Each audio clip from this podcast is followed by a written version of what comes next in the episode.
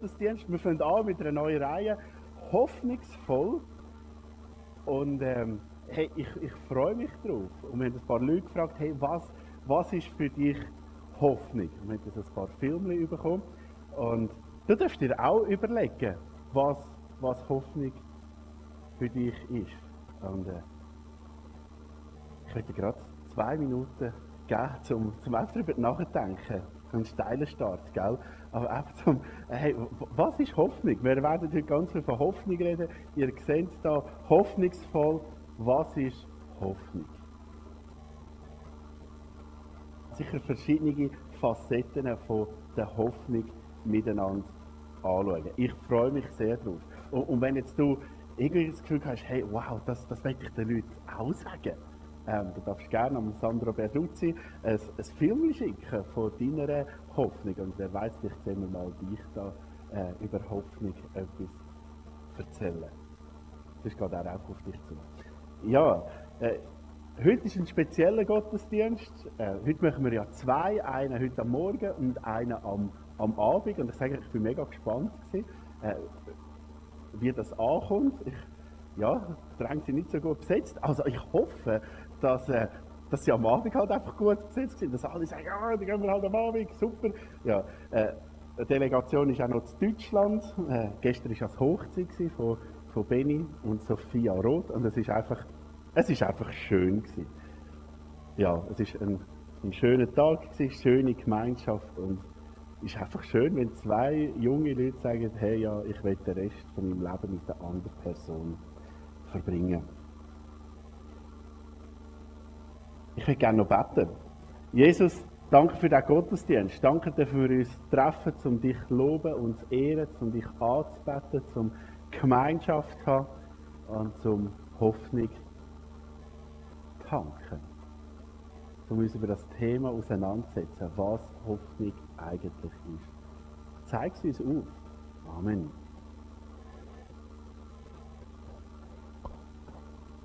Ja, das ist so der erste richtige Gottesdienst nach der Sommerferien und schon bald geht's los. Wir machen ja am Live on Stage mit. Das ist eine, eine große äh, Veranstaltung mit Musical und Predigt. Das ist eine Evangelisation, wo es darum geht, Jesus äh, zu verkünden. Und ich glaube, es ist, es ist eine riesige Chance, das zu machen. Die Welt spielt verrückt. Ähm, es passiert viel Leiden, viel viel auch Tragik. Und ich glaube, genau in so einem Moment scheint das Licht von Jesus viel heller. Ist euch das schon mal aufgefallen? Je, je dunkler das es ist, je heller leuchtet das Licht. Du kannst so ein Pflegerlämpchen haben, wo am Tag siehst nichts. Du siehst nicht mal, dass das Lämpchen leuchtet, aber wenn es stockfinster ist, dann siehst du das Licht. Je dunkler, je heller scheint das Licht. Und ich möchte dich da einfach ähm, auch ein bisschen versuchen, mit, mit auf den Weg zu nehmen, das Live on Stage. Es ist gleich und du kannst gerade deine Agenda führen und dir 29. bis 7. November irgendwie markieren. In dieser Zeit wird das Live on Stage stattfinden und in dieser Zeit wird es auch keine andere Veranstaltungen da in der Gemeinde geben. Also wir werden keine Gottesdienste da feiern, wir werden keine äh, Bibelübungen oder so haben, sondern äh, es wird auch jeden Tag etwas in der Messe zu Luzern stattfinden. Komm doch mit, äh, nimm auch jemanden mit und du hast auch die Möglichkeit äh, mitzuschaffen. Wir sind jetzt, oh, danke, äh, wir sind jetzt auf der, auf der Suche nach, nach Mitarbeitern. Äh, dahinter hat es eine Liste, die ihr euch eintragen könnt. Es hat Heft, wo das, wo das beschrieben wird. Äh, ich möchte dir Mut machen, dass du dir die drei Übungen einfach ähm, entscheidest, hey, da da schaffe ich mit, da will ich irgendetwas machen. Und das Ding, das ihr machen könnt, also ist wirklich divers. Es hat für, für alle irgendetwas. Es gibt Leute, wir suchen Leute vom Aufbauen, zum Abbauen, für das Catering, für die Reinigung, für die Sanität, für die Security, für die, die begrüßen, für den Verkaufsstand. Ähm, wir suchen sogar noch ein paar Leute für auf die Bühne. Ähm, also keine Angst, nicht zum oder vielleicht muss ich dich auch enttäuschen. Es ist nicht zum Singen und so, sondern äh, einfach Statisten für eine Szene, wo so ein paar Leute suchen. Du kannst dich einfach anmelden, schauen, was für dich hat. Und ich möchte dich auch ermutigen, dass du bewusst bettest. Bewusst bettest für Leute, die Jesus noch nicht kennen. Vielleicht gerade Freunde von dir, die Jesus noch nicht kennen. Man kann die auch VIPs nennen, Very Important Person. Also ganz wichtige Menschen, und du sagst, hey, ich, ich möchte unbedingt, dass diese Person zu Jesus findet. Und wer weiß, vielleicht äh, entsteht ein Gespräch, vielleicht kannst du die Person die auch einladen und die Person begleiten. Dahinter hat es auch eine Liste, wo ihr euch könnt eintragen könnt und sagt, hey, ich möchte gerne äh, mitschaffen am einen oder anderen Ort, trag dich ein, es lohnt sich. Ich freue mich sehr drauf. Und ich weiß, es, gell, ist vielleicht ein bisschen absurd in so einer, in so einer Situation, äh, wo man über Zertifikate und so redet, ähm, eine Grossveranstaltung zu planen. Aber ich bin fest davon überzeugt, dass, dass niemandem Gott kann einen Strich durch die Rechnung ähm, machen. Dass wenn, wenn Gott will, dass Leute zum Glauben kommen, es wird passieren, egal wie, ob es jetzt halt über einen Livestream ist, ob es über deine Beziehung zu dieser Person ist oder äh, ob es in der Halle ist, was auch immer. Unsere Aufgabe ist, glaube ich, einfach treu voranzugehen und Gott zu fragen, was willst du von uns? Also ich möchte dich ermutigen, mach mit, trag dich ein, wenn du Fragen hast, kommst du auf mich zu. Ist gut. Und jetzt, wenn wir unseren grossen Gott anbeten, wir werden ähm, ein paar Lieder miteinander singen. Darf ich Thomas, oder eine, eine von diesen Punkten, so habe ich auch die Predigt überschrieben, hoffnungsvoll, weil der Vater mit offenen Armen auf uns wartet. Ähm, ich werde die Geschichte vom verlorenen Sohn erzählen. Gell, die meisten von uns kennen die Geschichte. Das ist eine der berühmtesten Geschichten überhaupt im, im Neuen Testament. Sie ist so bekannt, äh, dass man davon ausgeht, Leute kennen sie, ich muss sie gar nicht erzählen. Aber das ist eine von diesen Geschichten, wo, wo mich hoffnungsvoll macht. Wo mich hoffnungsvoll macht für mich und die Menschen um uns herum. Und heute hätte ich gerne das vor allem aus der Rolle vom, vom Vater anschauen in dieser Geschichte. Es wird bald klar, ähm, dass die Leute sind sich einig, in dieser Geschichte repräsentiert der Vater Gott. Und, und der Vater, der hat in der Geschichte von Verloren, hat er ja zwei Söhne. Und was da passiert, ist eigentlich ein Familiendrama mit ganz vielen verschiedenen äh, Wendungen, wo man, man eigentlich nicht würde erwarten würde also ja, wir schon, wenn wir die Geschichte kennen, aber stell dir vor, du hörst die Geschichte zum ersten Mal. Also die Leute haben sich ein paar Mal an den Kopf gelenkt und so, oh, oh was? Hä? Ähm, also stell dir vor, es ist das erste Mal, dass ihr die Geschichte gehört. Äh, die könnt ihr übrigens in Lukas 15 äh, nachlesen, 11 bis 32. Jesus erzählte weiter. Ein Mann hatte zwei Söhne. Eines Tages sagte der Jüngere zu ihm, Vater, ich will jetzt schon meinen Anteil am Erbe haben. Da teilte der Vater seinen Besitz unter die beiden auf. Tönt so schön. Aber der erste Teil von dieser Geschichte, das, da geht es um, um Verrat, sage ich jetzt mal. Der eine Sohn, der Jüngere, geht zu seinem Vater und sagt, gib mir, was mir zusteht. Gib mir mein Erb. Ähm, für den Vater ist das ein Faust ins Gesicht. Damit sagt er eigentlich, eigentlich wünscht er ihm quasi den Tod. Er, er sagt dem Vater, hey los, ähm, du hast Besitz, du hast Geld, ähm, gib mir das. Gib mir, was mir zusteht. Ich will nichts mehr mit dir zu tun haben. Und wir sehen auch in der Reaktion vom Sohn. Er, er will einfach das haben und geht. Er will nichts mehr mit seinem Vater zu tun haben, mit seinen Brüdern zu tun haben, mit diesen Ländereien zu tun haben. Er will einfach das Geld und abhauen und sich aus dem, aus dem Staub machen. Er sagt seinem Vater, ich will nicht bei dir bleiben. Ich weiß, was gut für mein Leben ist und das Gute finde ich sicher nicht bei dir. Das Gute finde ich in der weiten Welt. Und was mich erstaunt ist, der Vater lässt ihn einfach gehen. Ähm, er teilt es auf. Gang. Ist ja höchst spannend. Gott wird uns da als ein Gott vorgestellt, wo die Freiheit lässt, zu gehen. der nicht zwingt. Er erwartet oder er gibt uns die Möglichkeit, freiwillig auf ihn zu reagieren. Will ich bei ihm bleiben? Will ich gehen? Und das erstaunt mich. Und manchmal fragen wir uns, wieso passiert so viel Schlecht auf dieser Welt? Und das meiste Schlechte, was auf dieser Welt passiert, ist meiner Meinung nach am Menschen geschuldet. Schlechte Entscheidungen, die Menschen machen. Böse Entscheidungen, die Menschen treffen. Und warum gibt es Leid? Warum gibt es so viele Menschen, die Böses tun? Die Leid verursachen? Ich glaube, das ist genau aus dem Grund. Weil wir einen Gott haben, einen liebenden Vater, der keine Marionetten geschaffen hat, sondern Menschen, die das Recht haben, selber zu entscheiden, was sie machen. Er lässt ihnen die Freiheit, sich von ihm wegzubewegen. Und so auch der Sohn. Aber es kommt anders, als er das erwartet hat. Das zweite Kapitel könnte man mit die Enttäuschung oder Enttäuschungen überschreiben. Das zweite Kapitel von der Geschichte so.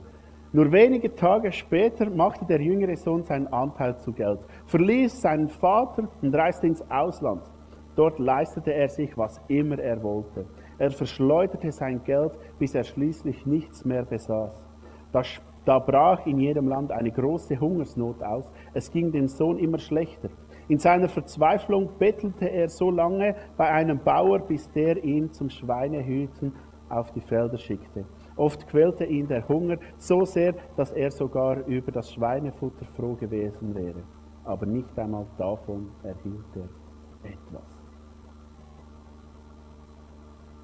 Innere und äußere Umstände führen dazu, dass es miserabel geht. Auf der einen Seite verschleudert sein Geld. Das ist so, so, so seine Schuld. Er tut das nicht clever anlegen oder so, sondern er, er verschleudert es.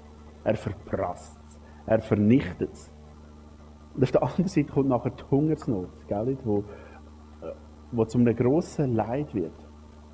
Die Erfüllung, die er sich erhofft hat, ist plötzlich weg.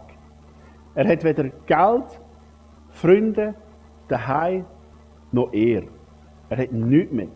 Und Jesus erzählt die Geschichte Juden, er erzählt im Kontext, kommen wir darauf, dass er sie vor allem auch Pharisäer erzählt. Und im jüdischen Kontext ist Schweinehirte etwas vom Schlimmsten gewesen, was du, kannst, was du kannst machen kannst. Das ist ein, ein ehrenloser Beruf gewesen. Äh, Schweine sind unreine Tiere und das machst du einfach nicht. Und er hat auch nicht wirklich etwas daran verdient. Das heisst in der Geschichte, er hat sich gesehen, Schweinefutter dürfen zu essen, aber er hat es nicht bekommen. Also er ist, eigentlich könnte man sagen, er ist ein Sklave.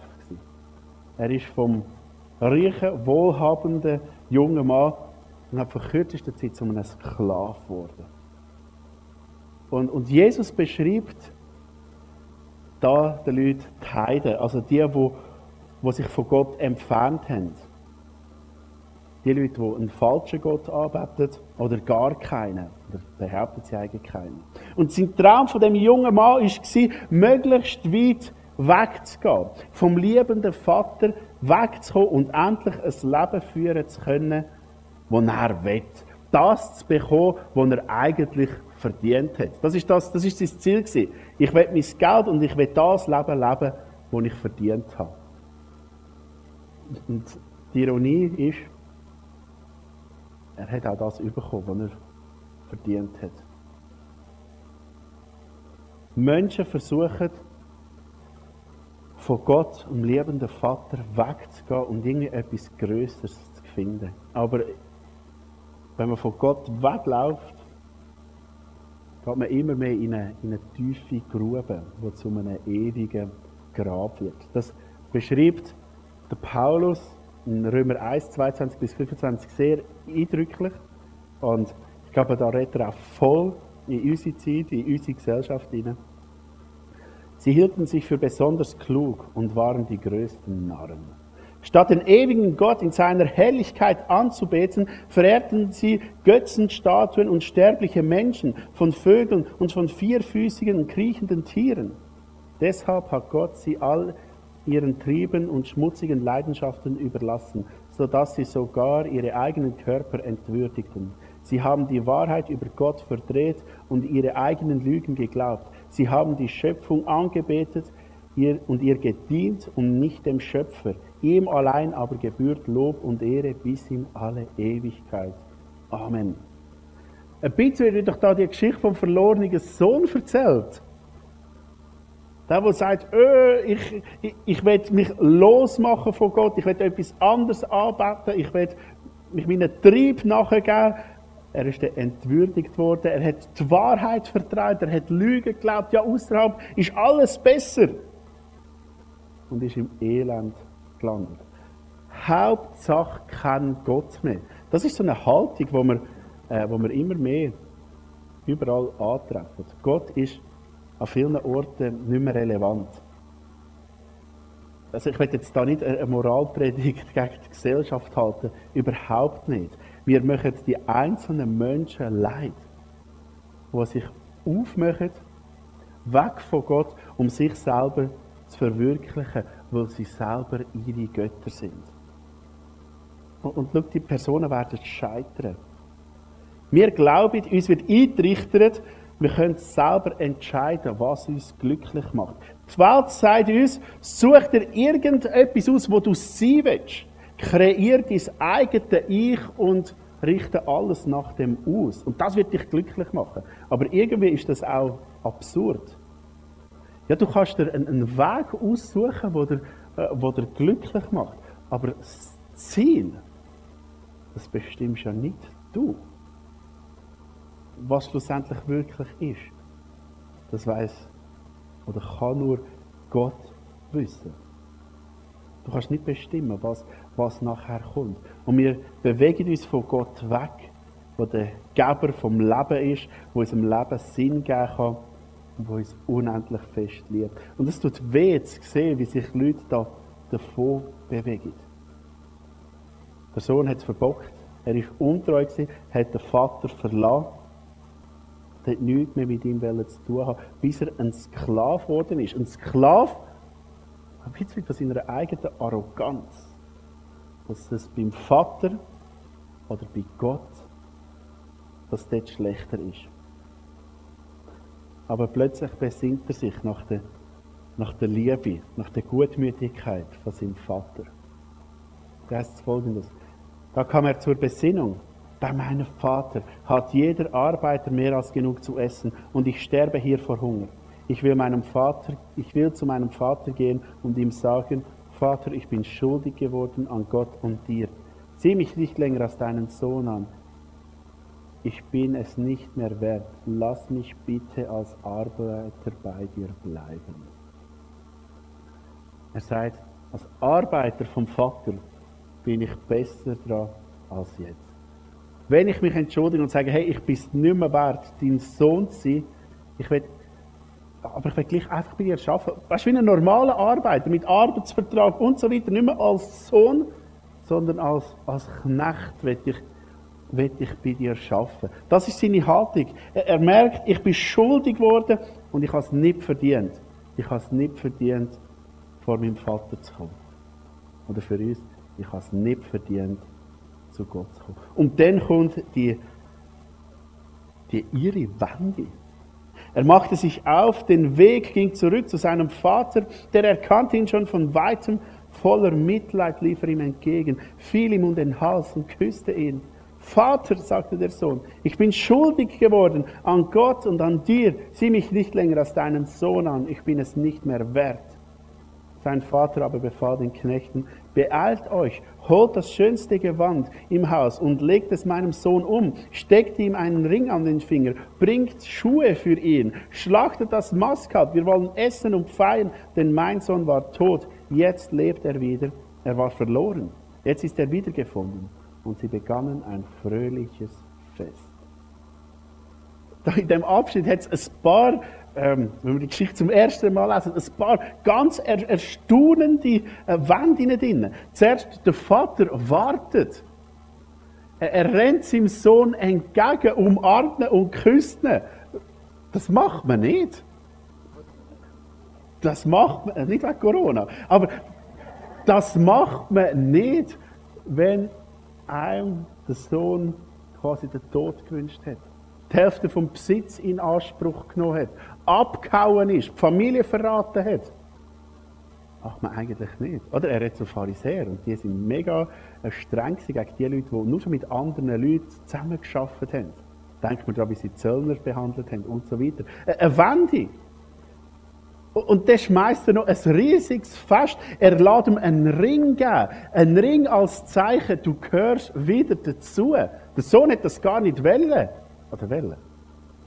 Also, er ist sicher nicht dagegen gewesen. Aber er hat nicht damit gerechnet, dass, dass den Vater wieder in die Familie nimmt. Und der Vater macht es.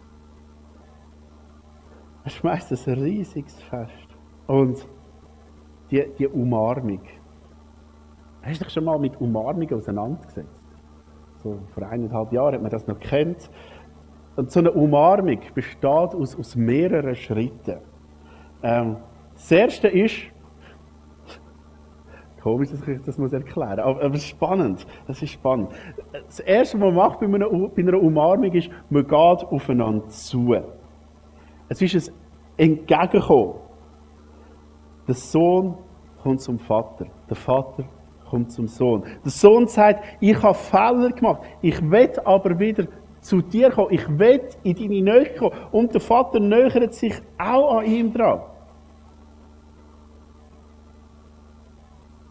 Der Sohn sagt, ich habe Mist gebaut. Ich will wieder in deiner Nähe sein. Weil bei dir ist es gut. Äh, und jetzt so der Hauptakteur bei der Umarmung ist, ist glaube ich, der Vater.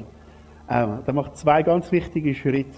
Der erste, also das ist jetzt so der zweite Schritt von der Umarmung ist, was braucht es für eine Umarmung? braucht Arm. Man braucht Arm, genau. Ähm, er öffnet seine Arme. Wir haben so wie verschiedene Zonen um uns herum, sagen wir immer wieder. Wir haben so, ähm, man lädt die Leute verschieden an sich an. Und man hat so eine, so eine Intimzone, gell, so, wo man es nicht gerne hat, wenn die Leute zu nahe kommen. Also beim Ehepartner geht es vielleicht noch, bei den eigenen Kindern auch. Aber irgendwie, oder ist es unangenehm, wenn jemand so, äh, so nahe kommt, go, go reden und so. Und man versucht dann immer wieder auch Distanz zu schaffen, oder? Es gibt so Tricks, so die Arme verschränken oder gestikulieren, wenn du mit jemandem erzählst, dass er, dass er nicht zu nahe kommt und so weiter und so fort. Ähm, man will Distanz, aber beim Umarmen, beim Hand mit offenen Armen da sein, das heißt wie damit, hey, ich, da ist nichts zwischen dir und mir. Äh, komm, komm ganz nah, komm zu mir. Mit offenen Armen signalisiere ich, es ist nichts zwischen uns. Und ich lasse jemanden ganz nah an mich her. Ähm, was ist der, der dritte Akt vom Umarmen? Ja, nicht gerade. Ähm, die Arme zutun mal, genau. Das ist etwas anderes. Ähm, die Arme zu tun. Das ist so, so, so festheben. Du gehörst zu mir. Der, der Sohn hat sich, der eine Autor hat so geschrieben, er hat sich entsohnt. Also er ist nicht mehr Sohn vom, vom Vater. Er hat das nicht mehr wollen sein. Und der Vater macht wie, er nimmt die Entsohnung zurück. Er sagt, komm, du gehörst wieder zu mir.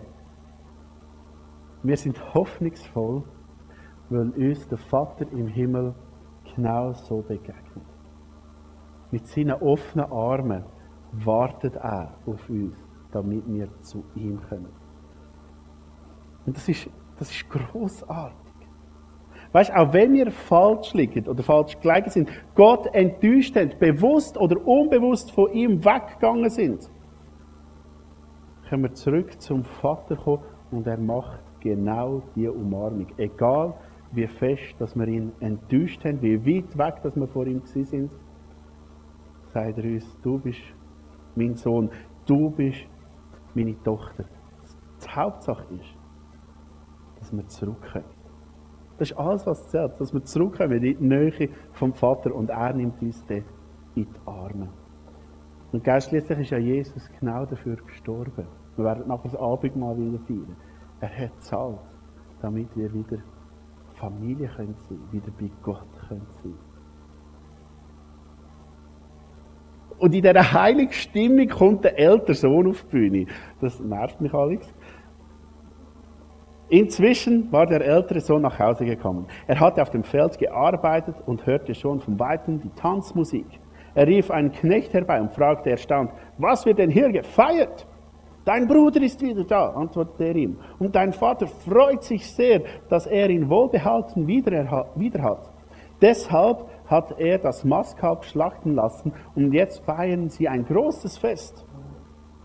Der ältere Bruder wurde wütend und wollte nicht ins Haus gehen. Da kam sein Vater zu ihm heraus und redete ihm gut zu, komm und freu dich mit uns.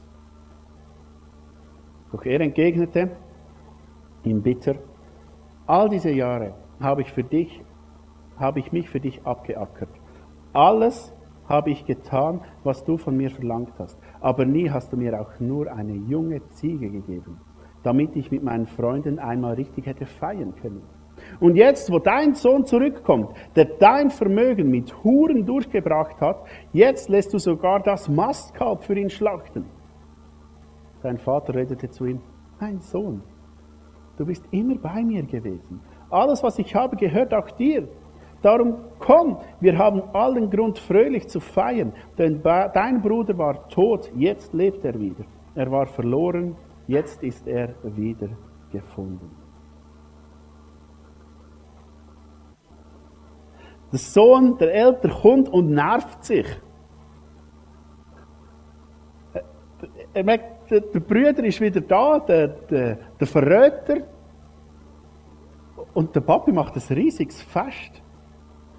Und er sagt, und ich habe nie ein Geissli dürfen haben. Und er bekommt das Mastkalb. Ich bin gut und habe kein Geiss bekommen und er hat seine, sein Geld mit Huren verprasst und kommt das Mastkalb über. Das ist doch nicht fair. In dem Gleichnis geht es nicht um den verlorenen Sohn, sondern, Sohn, sondern um die verlorenen Söhne. Es geht um am Anfang heißt ein Vater hatte zwei Söhne. Es geht um beide. Der zweite ist auch verloren. Nicht wegen dem Weglaufen. Er ist nicht fortgegangen, aber er hat eine Mauer vom Stolz zwischen ihm und seinem Vater aufgebaut. Zwischen ihm und Gott. Er ist gut gewesen. Was er gemacht hat, ist gut gewesen. Aber er hat sich die Liebe vom Vater versucht zu verdienen. Er hat er hat versucht zu verdienen. Und irgendwie hat er so eine Mauer vom Stolz aufgebaut zwischen ihm und dem Vater. Und äh, weißt du, was mich besonders stresst an dieser Geschichte? Die Geschichte ist nicht fertig. Was macht jetzt der Vater? Was macht jetzt der ältere Sohn? Ist euch das aufgefallen?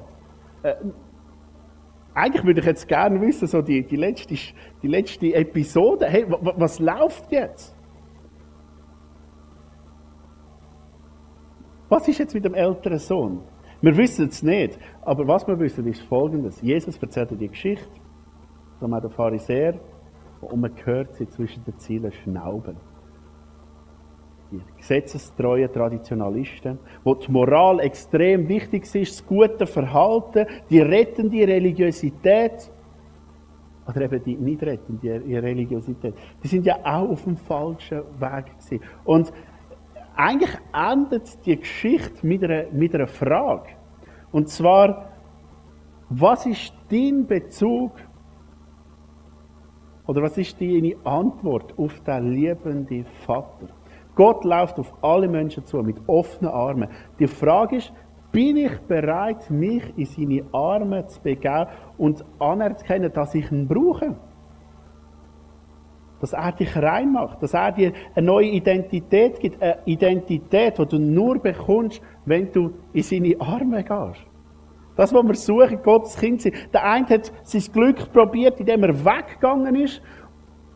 Und der andere hat sein Glück probiert, indem er möglichst gut war. Aber beide haben versagt.